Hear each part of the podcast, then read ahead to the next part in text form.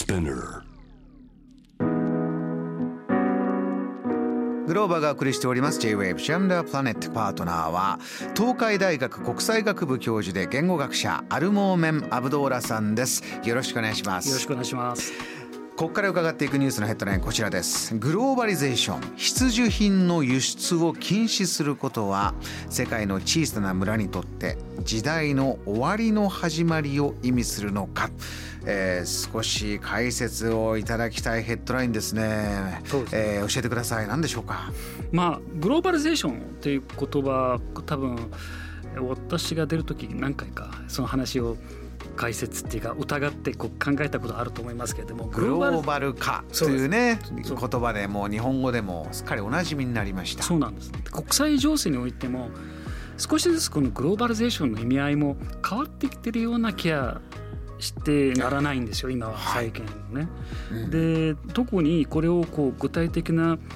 あの形に、まあ、あらわになっているのがこの私たち今生活さまざまなものの生活にこういわゆる値段が上がっていて大変大変っていう中で物がないのかそれとも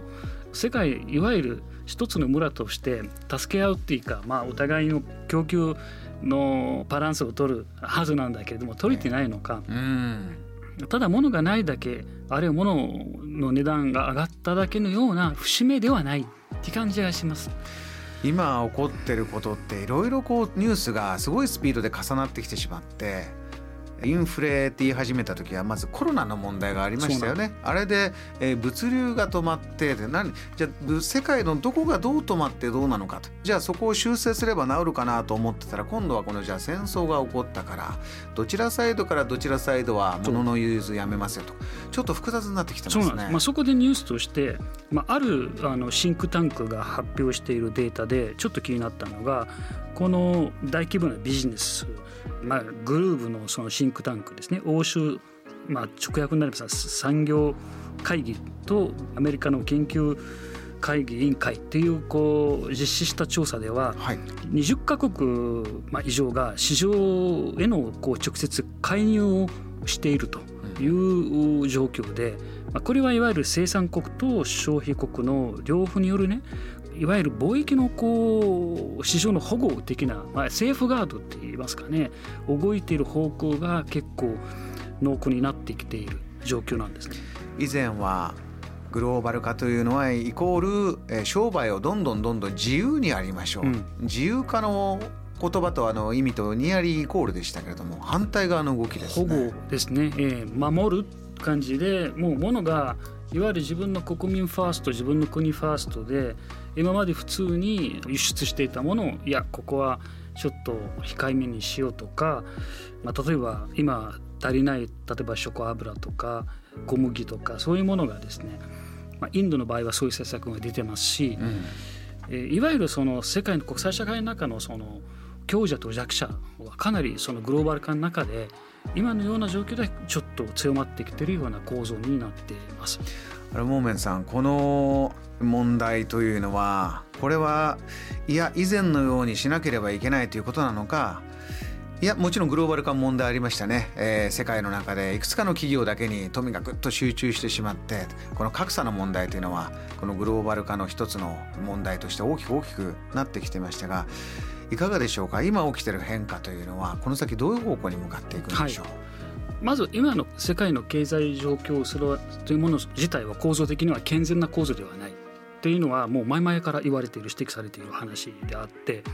そこを煽っているのは、まあ、いわゆるコロナ状況あとは今のロシアのウクライナに対する侵攻とか、まあ、その先、ま、何出てくるのかわからないけれどもなぜこういう状況になっているのか、うんその解決策を見出すためにはそもそも何がどう変わったか